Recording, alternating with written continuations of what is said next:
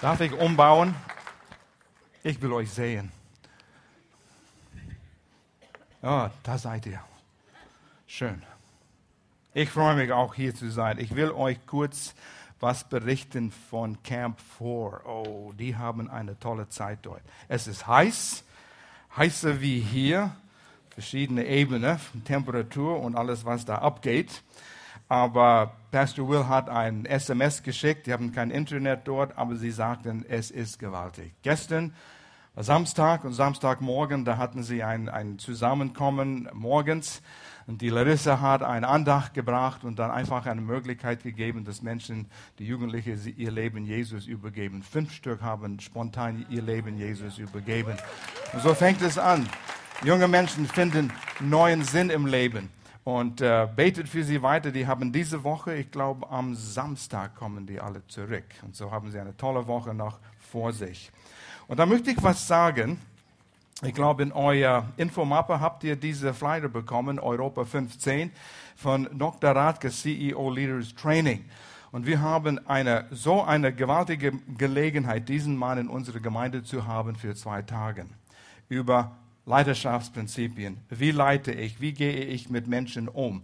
Und es ist gedacht für jeder, zuerst in der Gemeinde, der mit Menschen zu tun hat, der Menschen leitet und führt auf jeder Ebene, egal ob du mit zwei anderen Menschen immer wieder zusammenkommst. Wie kann ich diesen Person wertvoller machen? Das ist Leidenschaft. Oder wenn du für ein ganzes Team Verantwortung hast oder ob du ein Abteilungsleiter bist oder ob du ein Geschäftsmann bist du hast ein Geschäft. Und wir haben Geschäftsleute in unserer Gemeinde, die diese Prinzipien eingesetzt haben zu sehr großem Erfolg. Und es geht darum, dass wir eigentlich, wie wir das Lied gesungen haben, Build Your Church, Lord, bau die Gemeinde. Wo haben wir starke Menschen, die Möglichkeiten sehen und wie sie anderen Menschen helfen können? Und als wir mit Dr. Radke waren in, in Phoenix, hat er gesagt, ich möchte zu euer jungen Erwachsenen sprechen, die, die in den One Altersgruppe sind. Das sind Leiter. Und wir sehen, wie sie diese Gemeinde weiterführen werden in, den kommende, in die nächste Generation. Und so, alle sind eingeladen. Musst dich nur anmelden, hol dir diesen Flyer, wenn du es nicht hast. Das ist am Infotisch. Melde dich über den Internet an. Und wenn du sagst, oh, das geht mir nichts an, gib's weiter an jemand anderes. Und wir wollen sehen, dass es Unterschied macht. Glory? Bitte, wann? Oh, Dankeschön, ja. Oktober, 3. Oktober ist der Grundseminar. Wisst ihr, welchen Tag das ist? Tag der deutschen Einheit, Samstag, sowieso nichts los. Und so ist eine goldene Gelegenheit, wo ihr kommen könnt.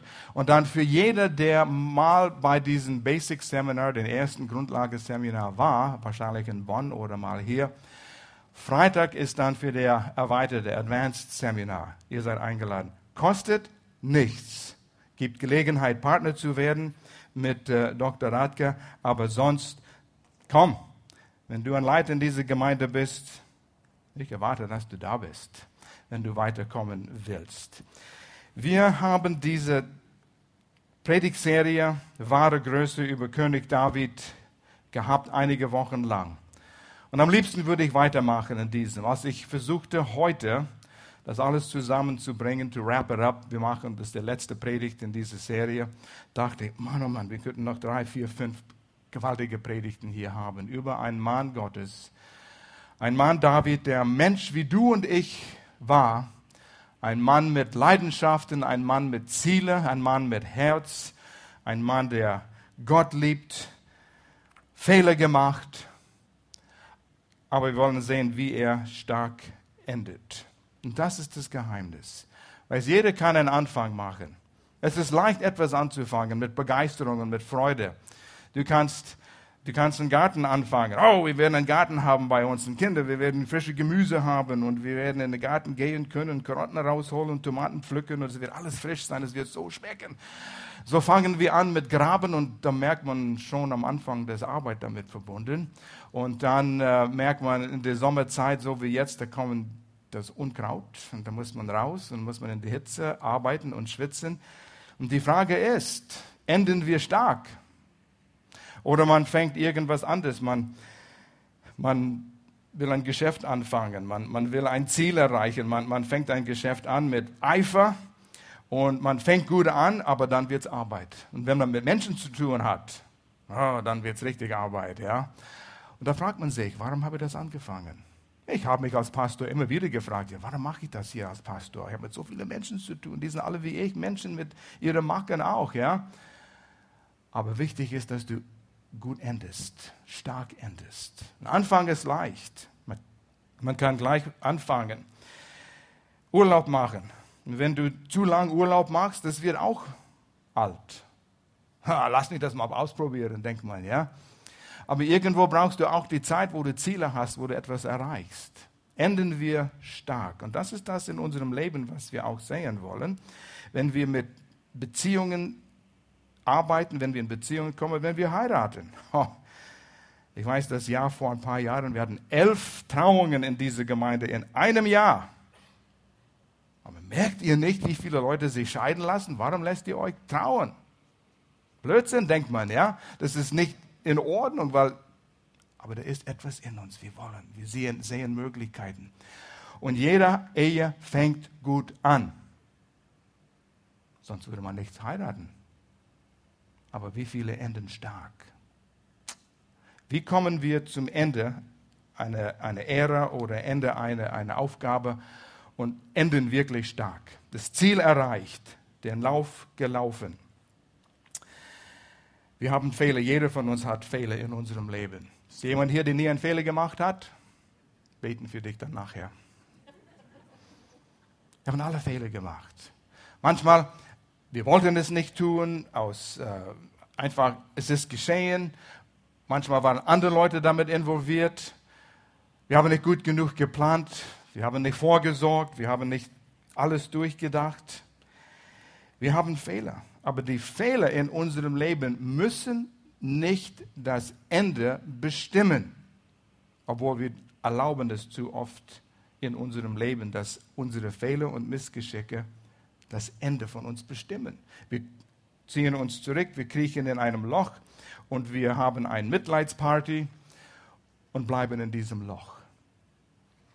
Ja, wir werden immer beeinflusst. Unsere Handlungen hat immer Konsequenzen. Gut oder schlecht. Jede Handlung, die wir haben, hat Konsequenzen. Und das, das beeinflusst, wie wir enden.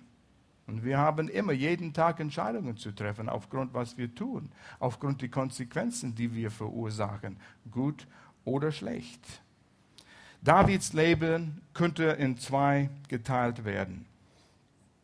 Die ersten Jahre, weiß nicht, wie viele das waren, waren glorreiche Jahre. Er hat viel Frieden gestiftet in, in Israel, viel Sieg gehabt, sein Königreich aufgebaut. Es war wirklich eine gewaltige Zeit. Und dann kam der entscheidende Tag, wo er mit Bathsheba gesündigt hat, Ehebruch begangen. Und dann hat er versucht, das zu verstecken. Dann hat er versucht, dass, dass niemand das sehen wird. Irgendwie, das, das geht weg. Und wie oft denken wir, dass unsere Konsequenzen von unseren Handlungen, die werden weggehen. Habt ihr gemerkt, die gehen nicht weg? Wir müssen mit denen leben, mit unseren Konsequenzen. Dieser Punkt in Davids Leben war der Dreh- und Angelpunkt in seinem Leben. Von dem Punkt an ging es, man könnte sagen, bergab für David. Da waren Konsequenzen und Konsequenzen aufgrund dieser Konsequenzen. Und trotzdem war David ein Mann nach dem Herzen Gottes. Wie passt das zusammen? David hat Buße getan, völlige Buße. Und wir, wir sehen hier gleich, wie er Buße getan hat. Er hat sofort getan. Er hat nicht versucht, Ausreden zu machen. Er gab zu, dass er gesündigt hat. Es gab Vergebung. Aber trotzdem, trotzdem gab es Konsequenzen. Im 2. Samuel Kapitel 12, Vers 13 ist diesen wunderbaren Vers, als der Prophet Nathan zu David ging und hat Finger auf ihm gezeigt. Du hast einen Mann, seine Frau weggenommen, wo du viele hast. Und David hat es erkannt.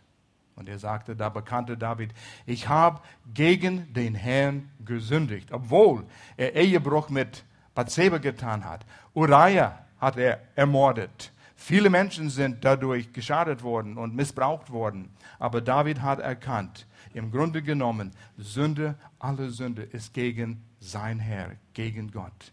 Und Nathan erwiderte sofort, der Herr hat dir vergeben. Du wirst nicht sterben. Das ist eine ganz interessante ähm, Abhandlung, theologisch und alles. Man könnte viel darüber nachdenken. Im Gesetzbuch Mose, das für Israel maßgebend war, heißt für Ehebruch ist der Tod die Strafe dafür. Aber Gott sagt, ich bin dir gnädig.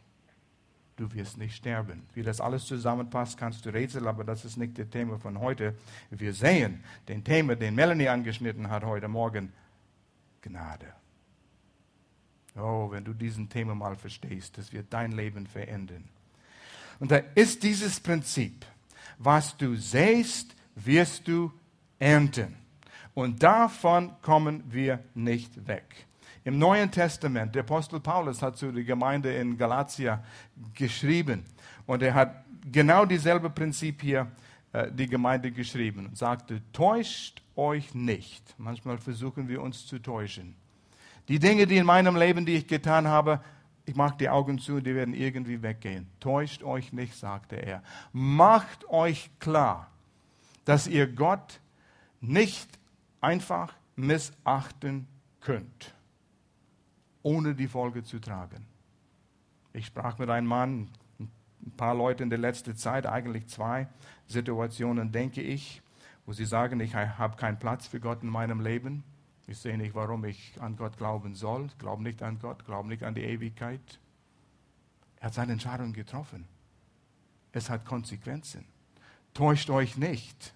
Die Entscheidungen, die wir treffen, die Handlungen, die wir unternehmen, haben ihre Konsequenzen. Denn was ein Mensch sät, wird er auch ernten. Das ganze Leben ist Saat und Ernte. Du kommst davon nicht weg. Wer nur nach seinen sündigen Neigungen lebt, wird sich damit selbst zugrunde richten und schließlich den Tod ernten. Aber wer lebt, um dem Geist Gottes zu gefallen, wird vom Geist das ewige Leben erhalten. Wir sind dreiteilige Menschen. Du bist ein Geistperson, ein Geistwesen. Du hast eine Seele, Verstand, Wille und Emotionen und du lebst in einem Körper. Wir können getrieben werden von alle drei Teilen, von unserem Körper und ihren Appetiten. Wir können da unser Leben bestimmen. Und manche tun das. Sie müssen immer einen Rausch haben. Sie, sie, sie sind immer faul. Der, der, der physische Körper bestimmt, was sie tun und wie sie es tun. Und dann gibt es der Seele, der Verstand. Und ich rechne alles aus, der Logik, wie diese zwei jungen Männer, mit denen ich letzte Zeit gesprochen habe. Es gibt keinen Gott. Ich sehe nicht, äh, es ist nicht logisch. Ich bin ein Verstandesmensch. Ich bin wissenschaftlich eingehaucht. Und es gibt keinen Gott. Bestimmt nach seinen, seiner Seele und nach diese Gefühle und Gelüste in unserem Leben. Und ich habe das ein bisschen weiter nachgegangen, dieses Wort, die, die sündigen Neigungen. Wir haben all unsere Neigungen in uns. Wir werden alle versucht, in verschiedene Richtungen gezogen zu werden. Man lebt für den Moment. Wenn es sich gut fühlt, man tut es. Deine Emotionen und Gefühle sind einer der stärksten Triebe in deinem Leben. Wie du mit Menschen redest, wie du reagierst. Was fühlst du in dem Moment? Weißt du, wie das ist, wenn jemand dir was sagt und dein Magen zieht sich zu? Wie reagierst du? Wirst du getrieben von diesen Emotionen? Die meisten von uns lassen los. Aber das ist auch verkehrt. Man verletzt sehr vieles. Wir sind von unserem menschlichen Denken Gefühlen, Leidenschaften gelenkt, ungezügelt. Was hält unsere Emotionen zurück, wenn wir verärgert werden und wir wollen zurückschlagen? Bei vielen Menschen nichts hält ihnen das denen zurück. Bei einigen hält vielleicht der Vernunft dir zurück. Na, das wäre nicht korrekt. Man denkt an den Folgen. Aber von wie viele ist von dem inneren Mensch, den Geist, gelenkt? Und wenn das stark ist, dann triffst du die richtigen Entscheidungen. Wir sind in dem Moment geführt von unseren menschlichen Begierden zum Teil, menschliche Triebe. Und es bringt Befriedigung für den Moment.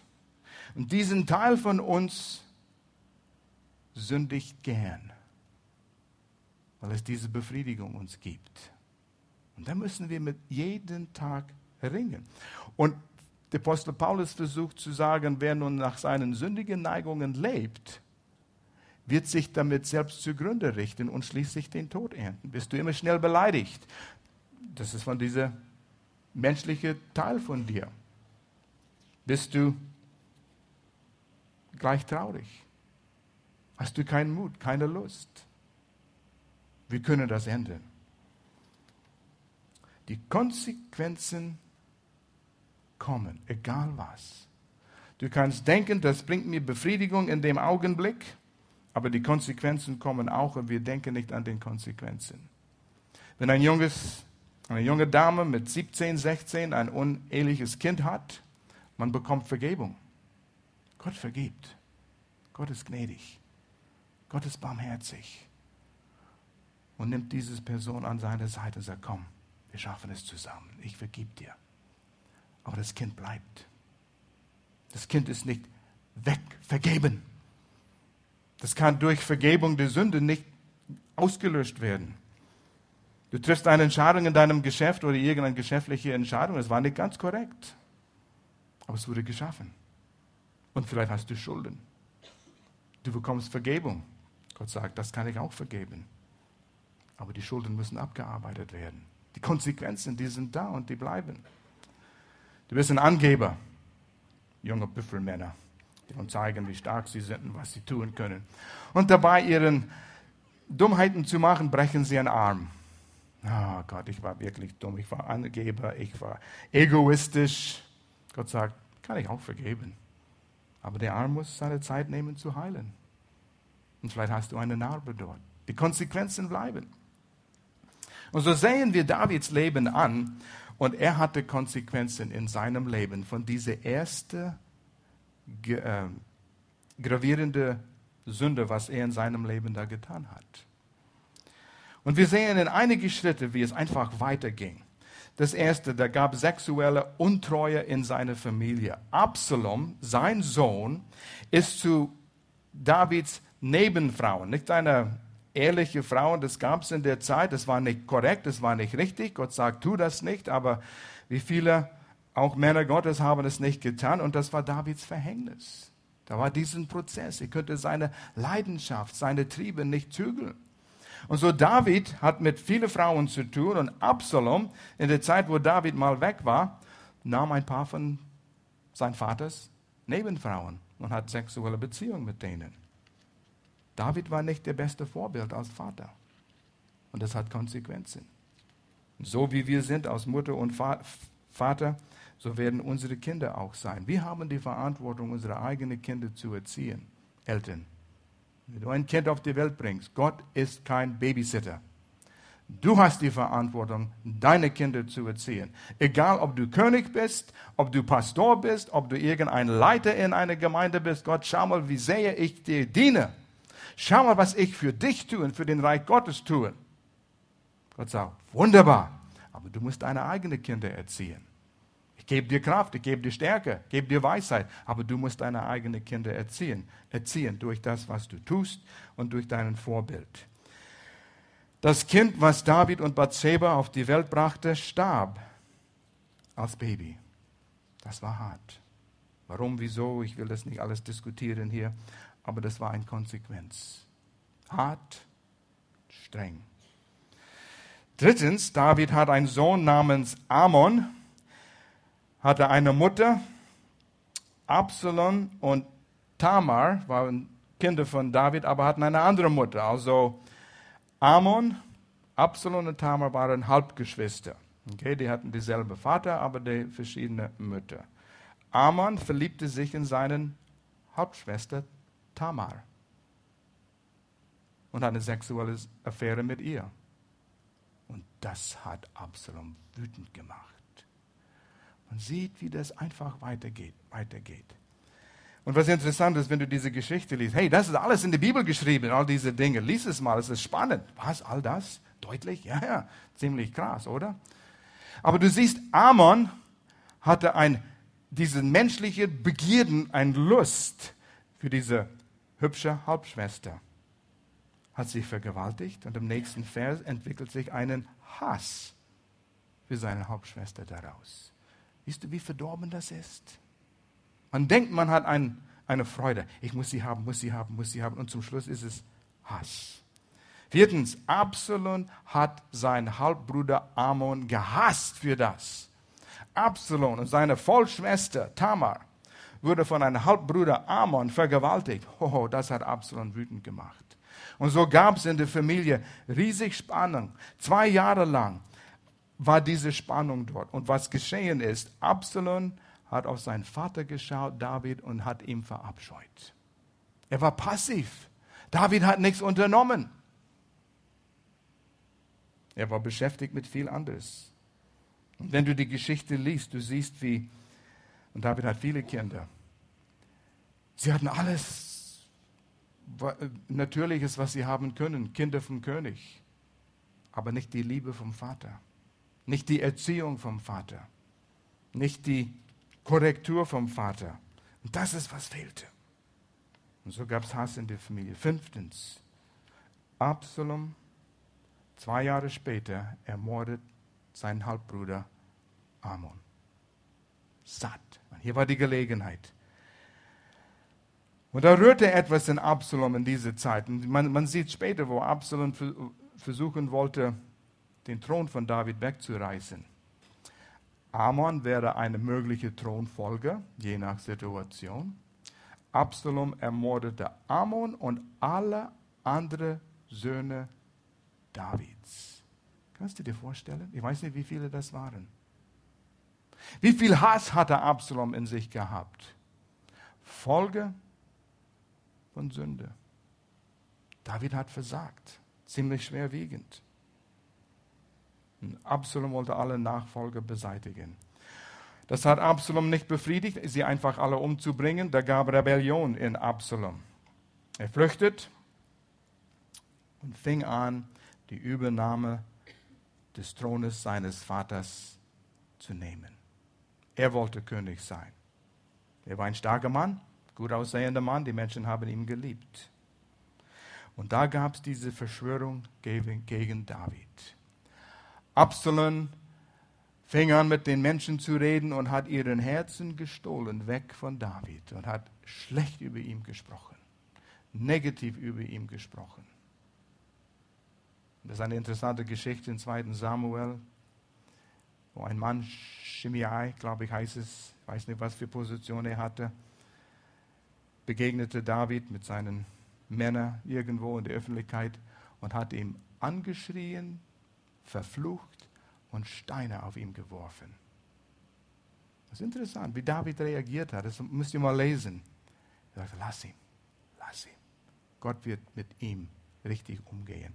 Trotz allem, was ihm geschehen ist auf David, sieht man ein Schimmer von Licht, wie er reagierte und war gnädig mit dieser Person. Und dann, zum Schluss, Absalom wurde ermordet. Absalom hat die, die, die Menschen des Volk Israel auf seiner Seite, sie lobten ihn und er merkte, jetzt ist die Zeit und jetzt wollte er das übernehmen.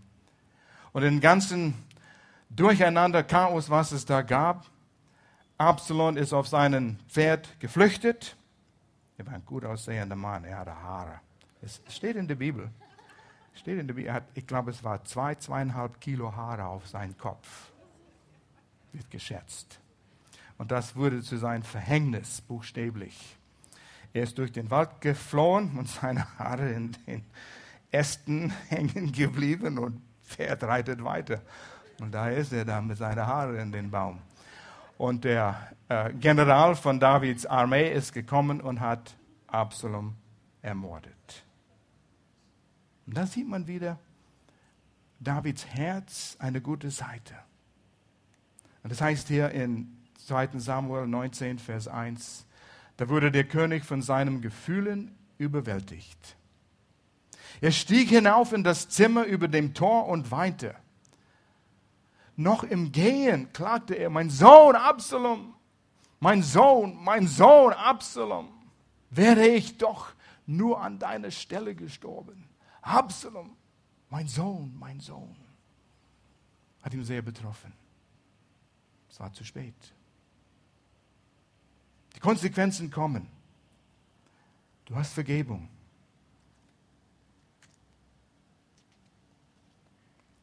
Wie können wir überhaupt sagen, wenn wir die biblische Geschichte lesen? Und ich muss ehrlich sagen, als ich in dieser Predigtserie mich vorbereitete, kam der gewöhnliche Bild von David, der stärkste, beste König, den Israel je gehabt hat. Und das stimmt. Aber mir wurde nicht so bewusst, wie gravierend schlimm die Situation war und wie tief er abgestiegen ist, seine Familie nachher gesündigt hat. Und trotzdem, trotzdem war er ein Mann nach dem Herzen Gottes. Wie ist es möglich, dass wir sagen können, David endete stark? Und das ist für uns vielleicht alle eine Ermutigung. Wenn wir Sachen in unserer Vergangenheit haben, sagen, schau mal den Mist, den ich aufgebaut habe. Wie kann Gott mir das vergeben? Ich habe es euch ein paar Mal gesagt, ich saß hier in meinem Büro. Gegenüber von mir saß ein Mann. Ich habe ihm das, den Plan Gottes erzählt und wie Gnade möglich ist für jeder Mensch. Er war ein Mann, 55, fast 60 Jahre alt, vielleicht in dem Dreh. Hat sein Leben, hat ein langes Leben, nicht lang, hat ein Leben gelebt mit viel Erfahrung, damit will ich sagen. Und er sagte, das kann ich nicht annehmen, dass irgendjemand, und wenn es ein Gott ist, mir all das abnimmt, was ich getan habe in meinem Leben. Er war geladen mit Schuld. Versager. Ich könnte es nicht glauben, dass einer so fest daran bestand. Und der ist davon weggegangen unter diesen Schuld. Nicht stark geendet. David hat viel Falsches getan.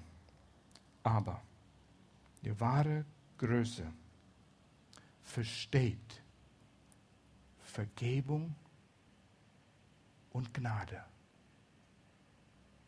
Und das ist manchmal sehr demütigend. Gnade und Vergebung ist ein unverdientes Geschenk. Ja, aber Gott, was habe ich getan, um das zu verdienen? Gott sagt, nichts. Das weißt du und das weiß ich. Ich vergebe dir wegen das, was mein Sohn getan hat, Jesus. Ja, aber ich muss etwas dafür tun. So sind wir getrimmt und geschult. Nimm nichts an umsonst, sonst bist du in der Schuld von den Personen. Die alte Geschichte in, in, in Italien gegenüber von Venedig, da standen wir, Ponto Zabbioni, warten für die Fähre. Und da war eine deutsche Familie da. Und der Junge, er war vielleicht so elf, zwölf Jahre alt, sagt, oh, hier ist ein Andenken, ich will es Johannes bringen. Und seine Mutter sagt, nein, bring Johannes nicht, sonst hat er das Gefühl, er muss dir was schenken. Und dieses Denken, wenn du was bekommst, du musst es auch irgendwie zurückbezahlen, dass es quitt ist. Aber Gott sagt, ich gebe euch was, was ihr nicht zurückzahlen könnt. Unmöglich. Ihr seid nicht fähig, das zurückzuzahlen. Vergebung. Aus reiner Gnade. Das ist ein Thema. David hat zuerst sofort seine Sünde eingestanden. Und da war das ein Schlüssel. Das einzugestehen, ohne Ausreden. Ja, aber der hat Schuld und der hat Schuld. Das war, was er getan hat. Und wenn du 10% Schuld hast in einer Situation, gestehe das. Gestehe, stehe, bekenne es. Gib zu. Das war dein Teil.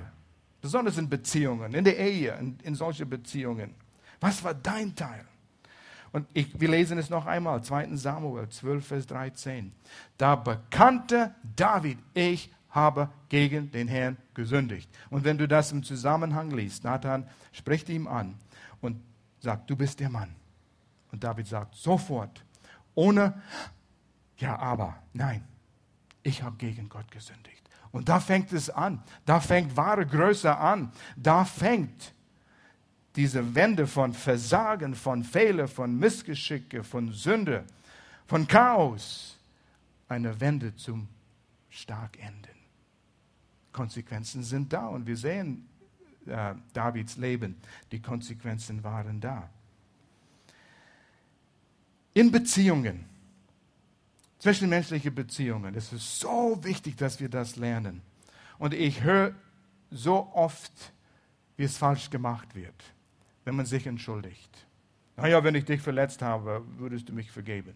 Wenn ich dich verletzt habe. Ich bin nicht überzeugt, dass ich dich verletzt habe, aber wenn du verletzt fühlst, das ist dein Problem, aber vergib mir für das, was du tust. Ich habe nichts getan. Das ist keine Bitten um Vergebung. Oder, okay, sorry. Was hat das getan? Sondern wenn es dir bewusst ist, du hast jemanden verletzt, du gehst zu der Person, du gehst zu deinem Ehepartner und sagst, Liebling, das, was ich getan habe, war nicht in Liebe getan. Ich habe unschöne Dinge gesagt aus Emotion und ich habe dich dadurch verletzt. Und das tut mir weh, zu sehen, wie ich dir verletzt habe. Würdest du mir bitte vergeben? Ich habe selbstsüchtig gehandelt. Nenne es beim Namen und lass es dort. Vorsicht, tu nicht Dinge wie, ja, das war nicht respektvoll, als ich dir ein Blödmann genannt habe. Du wüsst es wieder auf. Ja, ja, ja, ja, ja, ja. Nein, nein. Ich habe unschöne Worte, ich habe nicht in Liebe gesprochen. Nenne es beim Namen. Ich habe gesündigt gegen dir und gegen Gott. Und ich weiß, wie nicht gleich vom Anfang in unserer Ehe. Es war nicht immer einfach, aber wo wir einander verletzt haben, sind wir im Gebet gegangen und haben Buße getan vor dem Herrn. Vor dem Herrn weil ich dich angeschnauzt habe. Oder, oder du hast mich. An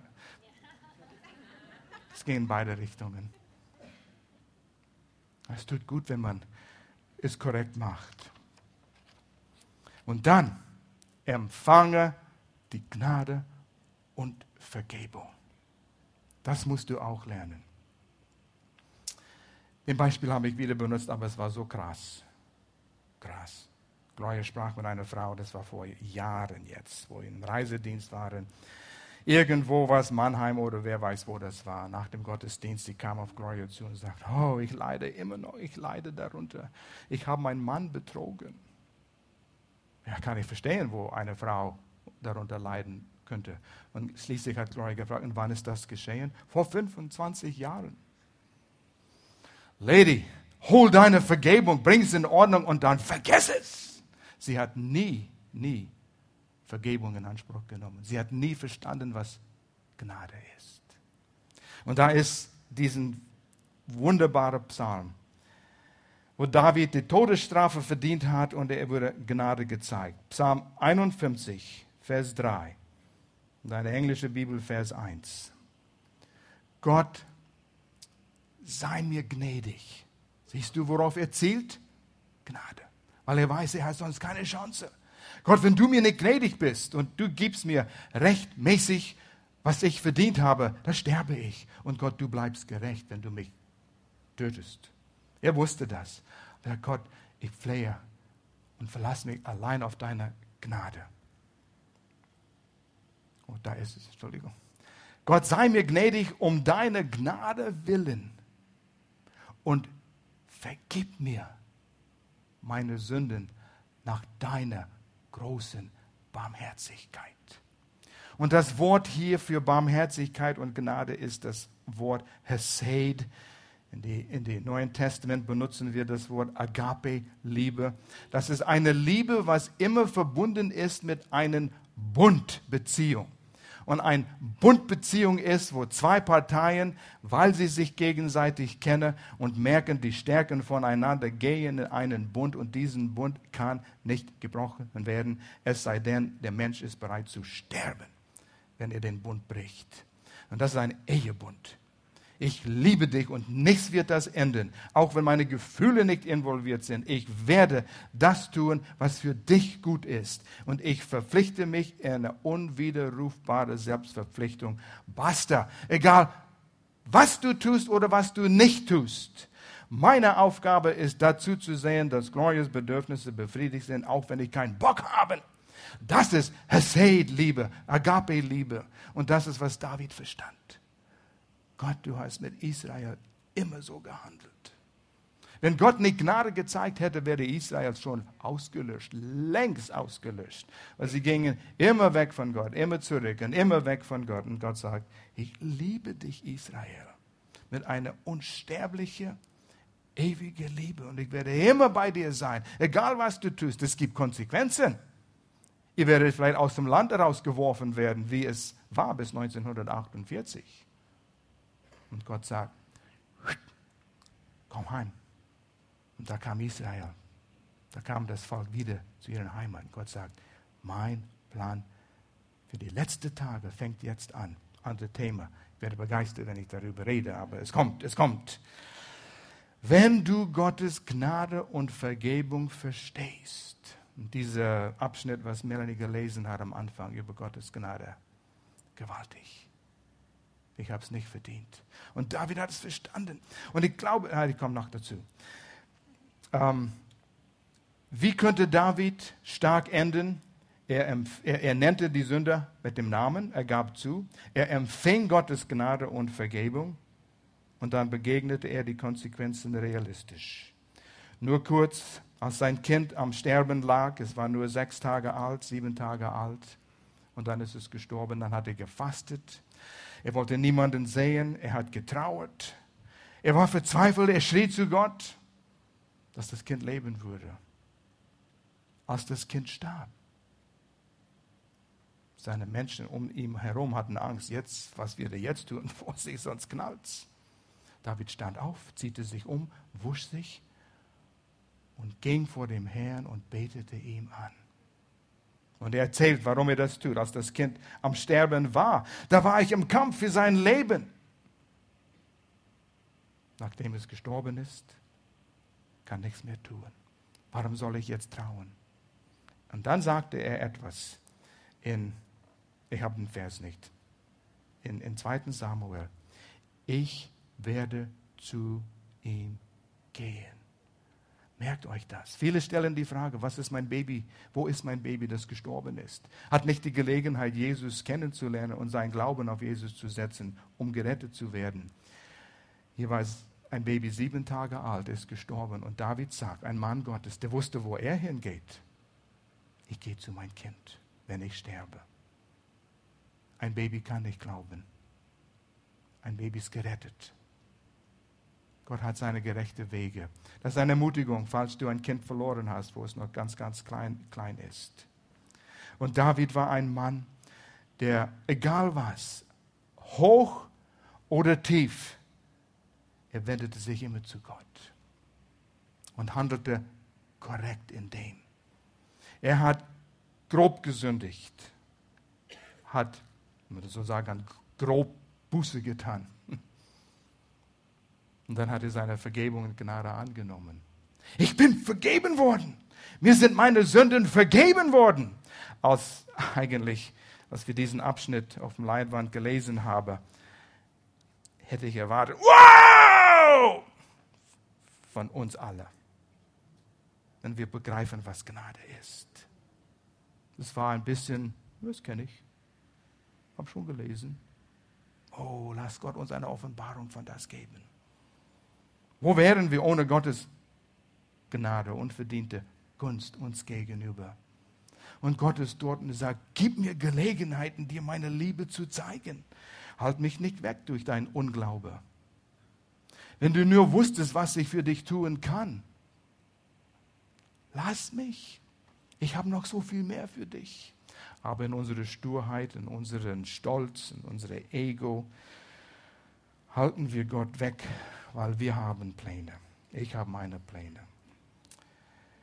Dann noch etwas, wo wir sehen können, wo David stark endete, am Ende seines Lebens. Salomo wird zum nächsten König genannt. Und wahre Größe kennt Gott und diente, dient ihm. Und damit will ich diesen, Psalm, diesen Vers lesen, was David an seinen Sohn Salomo schrieb, wo David wusste, seine Tage kommen zu Ende und Salomo wird König und wird Israel leiten, er wird den Tempel bauen. 1. Chronik 28, Vers 9, neues Leben. Und du, mein Sohn Salomo, erkenne den Gott deines Vaters. Man könnte sagen, ich kenne ihn. Ja, ist Gott, Jehova, ich kenne ihn. Das ist nicht, was er sagen wollte.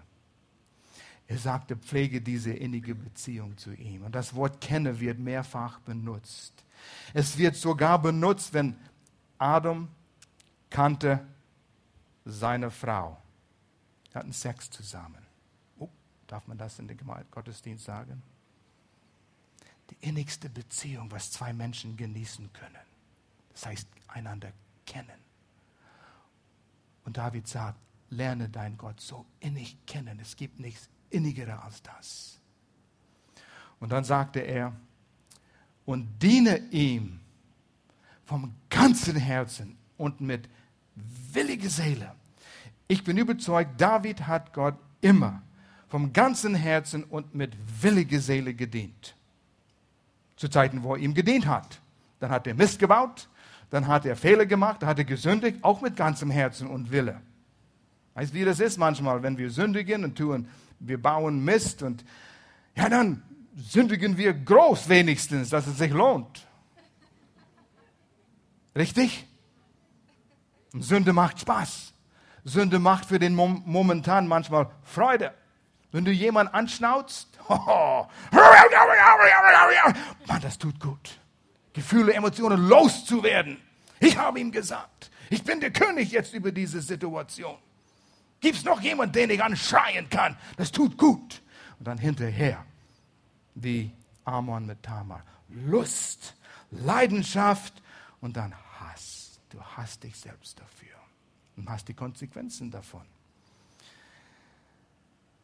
Aber diene Gott mit dem ganzen Herzen und willig.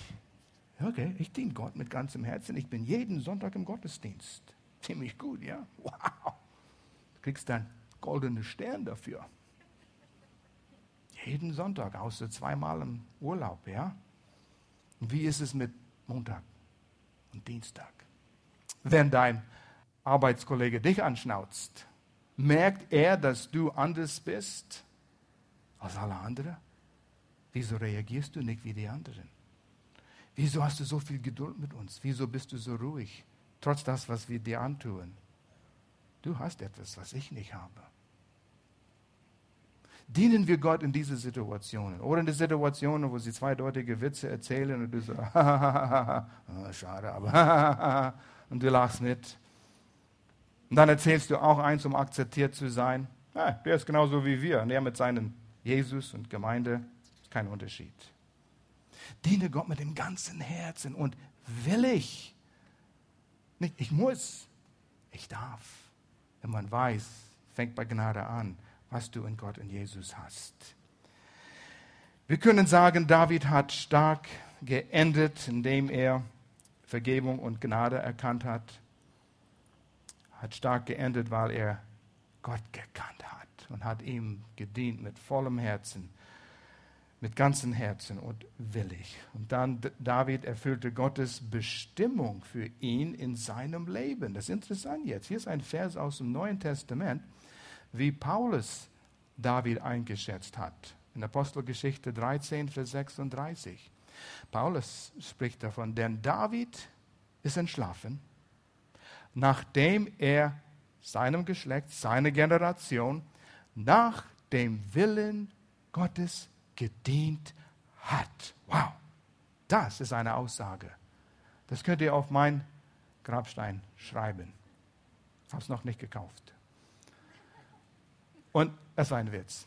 Und er ist zu seinem Vätern versammelt worden. David erfüllte den Auftrag, den Gott ihm gegeben hat. Trotz dem Mist, was er gebaut hat. Es war ein riesen Misthaufen, was er gebaut hat. Aber er erfüllte das. Seine Aufgabe war, das Volk Israel ein sicheres Land zu geben, in dem sie sich wohlfühlen, sicher sind und dort könnten sie Gott anbeten. Und Salomo wird dein Traum, David, ein Tempel mir zu bauen, dein Sohn wird es erfüllen. Du nicht, obwohl er wollte. Das war Davids Herzen, Gott zu lieben, Gott anzubeten. Er erfüllte seine Bestimmung für ihn. Weißt du, wofür du hier bist auf dieser Erde? Weißt du, was deine Bestimmung ist? Es ist vielleicht nicht, Oberbürgermeister von Lörrach zu werden. Vielleicht ist deine Bestimmung, eine gottesfürchtige Mama zu sein für deine Kinder. Und Kinder zu erziehen für den Herrn, der den Herrn lieben, der einen Einfluss in unsere Umgebung haben. Was ist das deine Bestimmung? Oder ein Vater sein, zu sein. Wessen Kinder sagen können, mein Vater hat Gott geliebt und gedient mit ganzem Herzen und willig. Das war mein Vater. Wow, das ist etwas. Das ist vielleicht deine Bestimmung.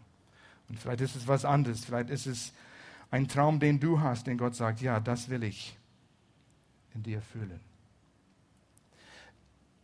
Das, um das zu ermöglichen für uns hier in, in der Gemeinde, hier in der Gemeinde der offenen Tür, haben wir Dinge wie Grow. Grow? Ja, nach dem Gottesdienst. Und wenn du noch nicht Grow besucht hast, egal wie lange du in der Gemeinde bist, würde ich dir empfehlen. Und da lernt man auch zu überlegen, zu denken, zu beten, zu prüfen, Gott, wer bin ich und was ist meine Bestimmung?